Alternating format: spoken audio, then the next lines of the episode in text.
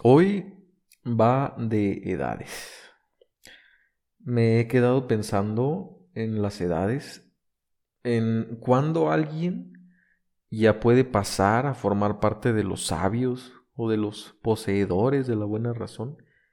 Y no llegué a ninguna edad que, que me parezca.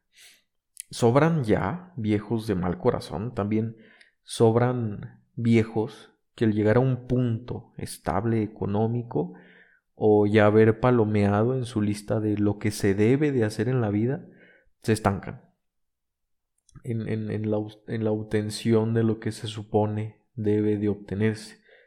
Ya sobran, hay demasiados. Y, me pregunto, eh, llegando a la vida, en la vida, a ese clímax, ¿qué sigue? ¿Qué, viene después? Escuché una vez a una maestra jubilada decir a, otro profesor que él aún no termina su tiempo de servicio. Eh, le dijo, ya no te falta tanto para descansar y disfrutar. Este segundo personaje le quedan como 10 años de servicio. Su perspectiva no, no es de cansancio con su trabajo, le gusta, me gusta mucho trabajar eh, la educación. Pero la maestra jubilada me, me, hace preguntarme qué está disfrutando ahora. En su, su condición económica no se hizo de propiedades, eh, vive rozando con la caridad, eh, no escaló en el pago. Tengo entendido que, que tiene escalas el, el pago de, de profesor, niveles según haces una, un examen, una prueba, tus estudios y ahí eh, obtienes otro sueldo. Entonces no se encargó en sus décadas de servicio ganar algo más. Y me pregunto, ¿de qué descansa? Tal vez su labor se construyó a partir de que ser docente ofrecía mejor futuro, pero no un futuro realmente que hoy sería el futuro en su, eh, en su joven, juventud. Su juventud tiene esta vejez de futuro. Y, y no solucionó el futuro, solucionó tal vez, más bien, la condición en la que se encontraba hace años. Y me pregunto cómo fue su vida para que esta condición sea su descanso. Y, y, me pongo a pensar que así son las carreras a las que se les supone un buen futuro. Eh, no hablan de futuro. Eh, la demanda de, tales profesiones son siempre presentes. O sea, de que, uy, esta carrera va en no sé cuántos años va a ser muy bien pagada. No, eso es presente. Del futuro no eres eh, dueño ni nada. Es, es la demanda actual.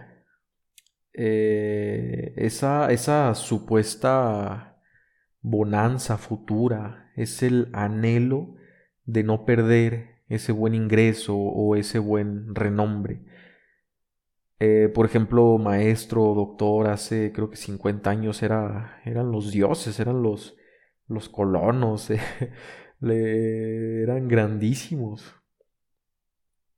Y, y me pone a pensar que dedicó parte de su vida esta profesora, a, una esperanza solamente, encontrarse mejor de donde estaba, y solo terminó por repetir programas que el gobierno imparte a los menores. Pero en su persona no dedicó más que la formación que ya tenía. Creo que en aquel tiempo no había eh, siquiera una preparatoria en, los años de, juventud de, ella, porque ya tiene años de jubilada. Y, me pone a pensar que no, no ramificó sus actividades y lo que una perspectiva ve como precario, otra lo ve como, como una gloria, su solución. Y este personaje demanda un lugar de sabiduría sobre los otros, otorgándose sapiencia por haber sido de utilidad por décadas de repetir los mismos días los mismos programas y por el hecho de imponer sus verdades por su vejez, creo que, que le resta certificado, le resta ese certificado que supuestamente el tiempo nos otorga de sapiencia, de un saber hacer. Ya, ya no sobran las personas que se hacen suponer un lugar de poder por el puesto que ostentan. Las, las alabanzas que reciben ciertamente coronan su locura, que si por el puesto, que por si la edad, que por, que por cada tontera que sale. ¿Y, ¿Y qué nos dice esto? ¿Es el tiempo lo que nos otorga algo? En parte, porque sí no se construye un gran saber solo con nacer, pero tampoco se construye eh, viviendo todos los días el mismo día. Donde la diferencia reside, o el supuesto de Allende, es en el actuar, en el propósito, romper con la realidad otorgada y dudar de ello. No se es tan joven para ser un sabio y tampoco se es tan viejo para ser un bruto.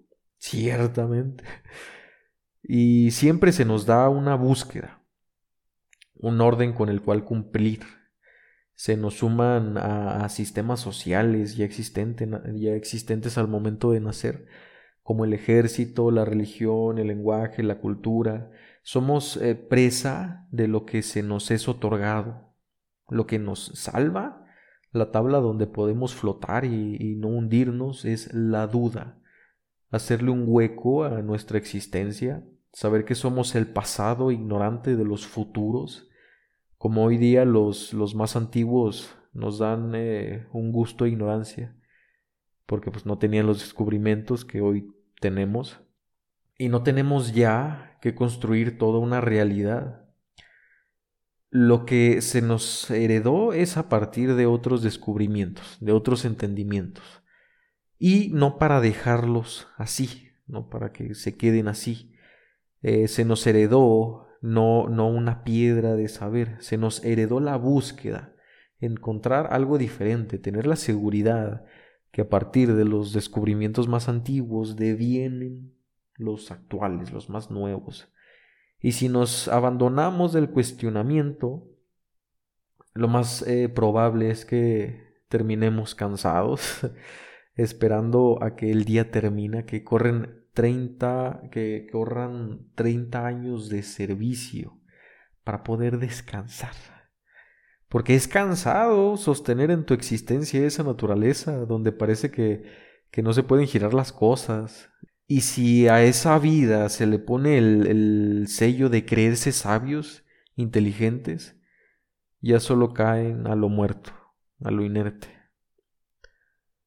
Y el mérito del que nos hacemos acreedores de una sapiencia no se gesta en las canas, tampoco en la piel agrietada es en la capacidad que tenemos para extirparle a la realidad su, su certeza cuando nos fundimos en la duda y de la observación nuestros pasos se siguen los unos de los otros. Ahí está la diferencia entre quien se supone sabiduría y entre quien la ejerce.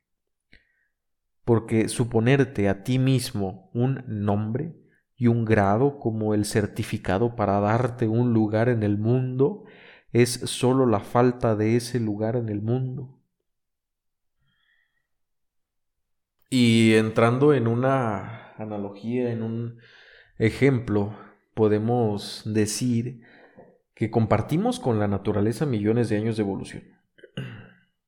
Nuestra especie está hermanada con las demás desde el inicio de la vida eh, eh, ya estaba la existencia de los humanos, no como tal, pero ya estamos aquí, por lo tanto eh, hubo un resguardo azaroso que nos trajo aquí.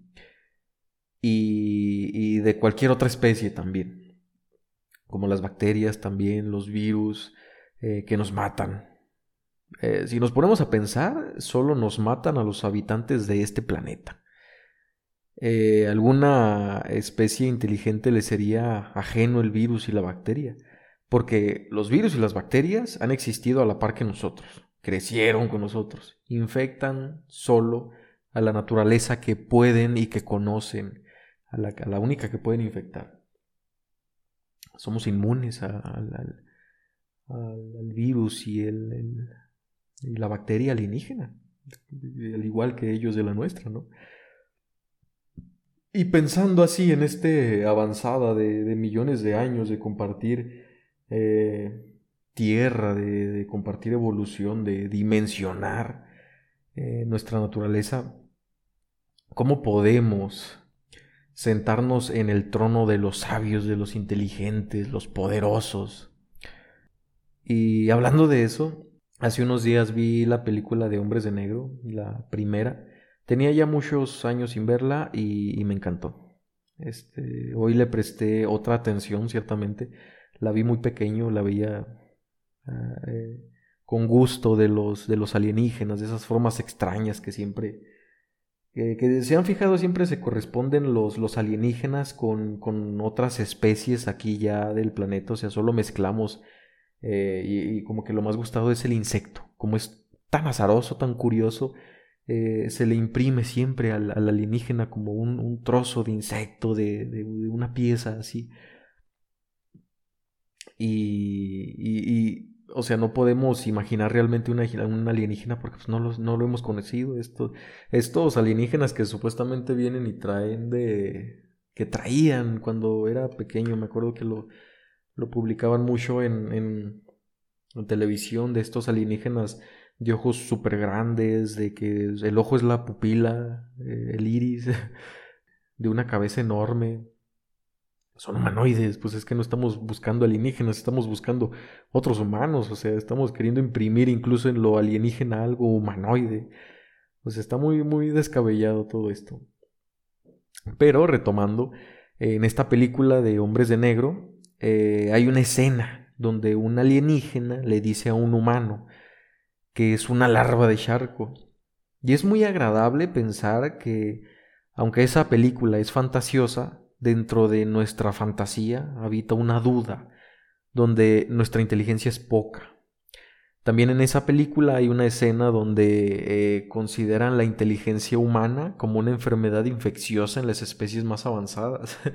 Dije, válgame, tan grave es esto. Y, la verdad es genial que, nuestra fantasía diga no somos tan grandes.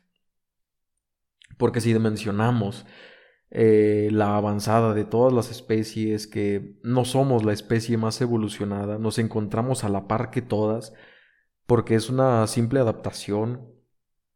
Si no hay eh, adversidades, pues no hay cambios. Por ejemplo, ahí está el, el dodo que podía volar y, como otro ave, solo que cayó en una, unas islas, creo, y no tuvo depredador ahí. Pues se quedó a gusto, eh, la, única muerte que le visitaba era la muerte natural. Pero llegó una bestia abominable, eh, infecciosa, eh, una larva de charco a, a esas islas y se acabó los dodos. Como nosotros ahorita comemos pollo, pues en aquel tiempo llegaron otros humanos y se comieron a los dodos. Pues porque ya no tenían dificultades, no tenían algo grosero en su existencia para que les hiciera avanzar. Tal vez habremos de ahí conjeturar que la especie humana eh, ha sido muy golpeada por, por su entorno. Creo que la madre naturaleza tal vez le ha mostrado las garras un poco más, más filosas que alguna que algunas otras especies. Y pensando un encuentro con alguna otra especie inteligente, ¿qué, qué diría, no? O sea, tomando esto en cuenta, es, pues es una especie que con un completo delirio creen que, entiende que entienden el universo, creen saber cómo comienza y cómo termina. Si nos detenemos un poco, la teoría del Big Bang habla de nosotros. Un periodo donde nace, otro donde no hay luz, como si al universo, como si a la materia le importase la luz. Eso solo es una percepción nuestra, o sea, es una construcción a partir de nuestros humanos sentidos. y al final todo se quiebra, se fragmenta, se dispersa. Y hay otras que, otras eh, modelos que dicen que vuelve a reunirse toda la materia como en un colapso y se reinicia, pero son modelos pero creemos saber el inicio del universo, eh, darle una edad por, por la radiación de, fondo como residuo del Big Bang. Pero si pensamos un poco, si el Big Bang, si el Big Bang fuese un evento más del universo, que creemos que fue el gran nacimiento, pero si fuese solo un pedacito de, de, de, la inmensidad del universo, que nuestra radiación de fondo es solo esa pólvora, como cuando revientas un cohete, ese, ese rastro que te deja ese, ese evento, y eso creemos que es la edad, es la edad del, del gran impacto tal vez, del, del gran Big Bang, de, de, un, de un, evento en el, en el universo solamente. Y tal vez hay que dejar de pensar que los datos más cercanos que tenemos son las verdades. Porque podríamos resumir lo que entendemos del universo, todos nuestros grafos, todo nuestro entendimiento en un granito de arena. ¿Y cómo nos atrevemos a clausurar la realidad? ¿Cómo nos atrevemos a la certeza, a hacerle universo y esa certeza, ese saber absoluto? Hay brutos que se lo suman a su persona. ¿Cómo, cómo osamos de hacer eso? Si nos ponemos claros, no sabemos ni cómo funciona la, mitad de lo que usamos. Sí sabemos cómo funciona un celular, pero en, su servicio, el servicio que nos viene a traer. Pero ¿quién es capaz de fabricar uno paso a paso? Desde el material, desde la programación. Los, los ingenieros se heredan saberes. Todos lo hacen. Pero si alguno se hace dueño del supuesto saber, uh, saber absoluto, pues ya está delirando ya se mató, ya fue completo, y en el momento donde la vida es completa es en la muerte, donde creemos que ya lo sabemos todo es cuando ya estamos muertos, ya nos clausuramos, no podemos ni siquiera construir una, una computadora, ¿no? ni, ni programación. La cantidad de población que sabe hacer eso es mínima. Los, los descubrimientos científicos que vienen a traernos, los actuales científicos, vienen a partir de tecnología que, que muchos no saben ni cómo funciona tienen la articulación teórica, la, la, formación, la conjetura, pero el, la base donde está sostenido ese nuevo descubrimiento científico ni siquiera se sabe cómo funciona. Si damos un gran apagón, eh, reiniciamos, nos devolvemos a la edad de piedra, pero en, calzones. O sea, la edad de, de, piedra tenía la ventaja de que ya era la edad de piedra, donde estaban construyendo algo y un saber ya, ya, ya construido. Si ahorita nos vamos a aquel entonces, ni tallar las piedras. La cantidad de población que sabe hacer eso es mínima. Mínima, morirían millones en tres días. Somos como ocho mil millones, creo que unos cinco mil millones sí se mueren al, mes ya de si se hiciese un, un gran apagón. No podemos entonces clausurar la, la, realidad como si ya supiésemos todo, como si supiésemos manejar todo ni los científicos logran eh, articular eh, el, entendimiento de cómo es que su tecnología que les respalda es cómo es que funciona. O sea, es, no se puede clausurar no, el, el, saber. Gran, gran parte de nuestros descubrimientos son nuestro, nuestro capricho ante la angustia de la nada. Queremos marcar una línea específica de sigue este proceso, este paso, paso, paso. Si lo descubres unas 15 veces más, entonces, ah, ok, sí. Pero ese, ese rodeo emprendido es, es el evitar toda esa angustia que te representa, el, el vacío que se encuentra en derredor de lo que se supone que estás investigando. Y podemos arrojar en este momento algo extraño, algo muy, muy extraño. Eh, en, haciendo referencia a estas búsquedas eh, curiosas que se hacen y podemos decir, por ejemplo, del eructo y la flatulencia. Es estos dos fenómenos de liberación de, de un gas. Preguntemos, ¿qué animales eructan? Hasta ahorita yo no conozco ninguno.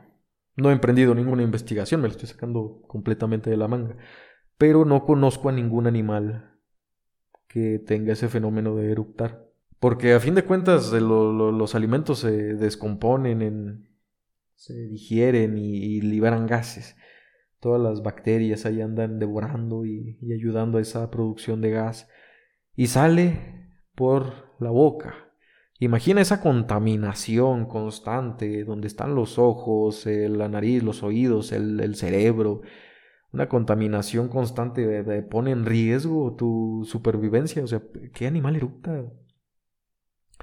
Nosotros lo hacemos, pero creo que hay una gran diferencia entre nosotros y casi todos los demás. La posición del, del tórax, del abdomen. Nosotros estamos en vertical, los demás en horizontal. Dime tú cómo el sistema, el aparato digestivo, se la recontra dificulta para hacer que el gas vaya hacia abajo. Dime, dime tú esa hazaña tan grande que tiene que, que hacer para que el gas vaya por abajo. Si estuviésemos en horizontal sería muchísimo más fácil, pero pues no lo estamos. Estamos en vertical. Imagínate cuando el primer humano, que el primer simio aspirante a, humano, se levantó y dijo, hey, estoy en vertical. Imagina los intestinos, hey, espérame, espérame. ¿Qué hacemos ahora con el aire? no, no sabemos por dónde sacarlo. Y pum, nació el eructo. Entonces podemos decir, en base a esta línea, que el, que el repetir es la evolución del pedo. Porque dime tú cómo el, sistema digestivo hace esa hazaña de hacer el gas bajar en una posición vertical que vaya hacia abajo. Tiene que ir contra la naturaleza. Y ahí podemos decir que lo que consideramos como verdad, como, como realidad, es solo una construcción. La imaginación que se asombra de los sentidos y se crea su ficción. Como yo puedo decirte, nunca he percibido a ninguna otra especie ni siquiera por medio del símbolo, de lo dicho, de lo leído, que erupten. Ninguna. De ella entonces me armé una conjetura. Pero me armé una ficción de lo que es una realidad. Y si yo me quedo con esto y voy a las universidades y, hey, el eructo es el, la evolución del pedo. O como estas otras formas de, de del nacimiento que, o de, de la forma física que se van a, endurecidos, que, se hacen, que hacen de, la naturaleza algo como, como, piedra, de concreto, que si naces por cesárea, uy, ya no tienes articulados los sistemas de defensa, de luchar, de sobrevivir, movimientos finos. ¡Wow! ese, ese tipo de cosas, cada que, que, que son dichas por un supuesto profesional, me ponen a, temblar de, por favor, nadie vaya con esa gente, de que están queriendo cristalizar al humano en, en lo que dijo algún bruto. Como yo estoy diciendo en este momento eso del, del eructo, un bruto puede decir otra cualquier cosa y, clausurarlo, hacerlo un recetario, hacer eh, una piedra de la cual eh, darse permiso para juzgar a, la existencia de forma tan arbitraria y, simplona. Y lo más venenoso para el desarrollo de toda ciencia es la certeza, resanar ese hueco, lo oscuro, lo no conocido.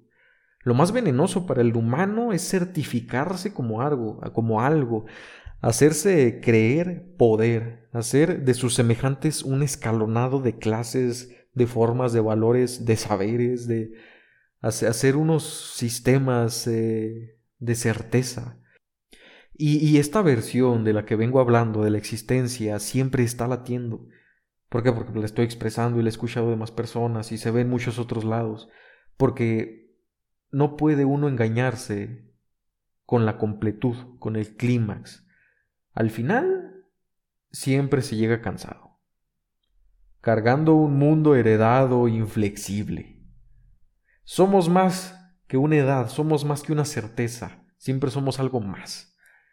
Hay que huir de quien se llama sabio, de quien se hace llamar sabio, de quien se presenta con sus certificados, porque mediante eso resana lo que no es, resana lo que no puede, ni le da ni las canas, ni las grietas, ni servir treinta años te dan una posición en el mundo. Quebrar el mundo te da un lugar en el mundo. Y creo que eso es todo por hoy. Besos. Bye.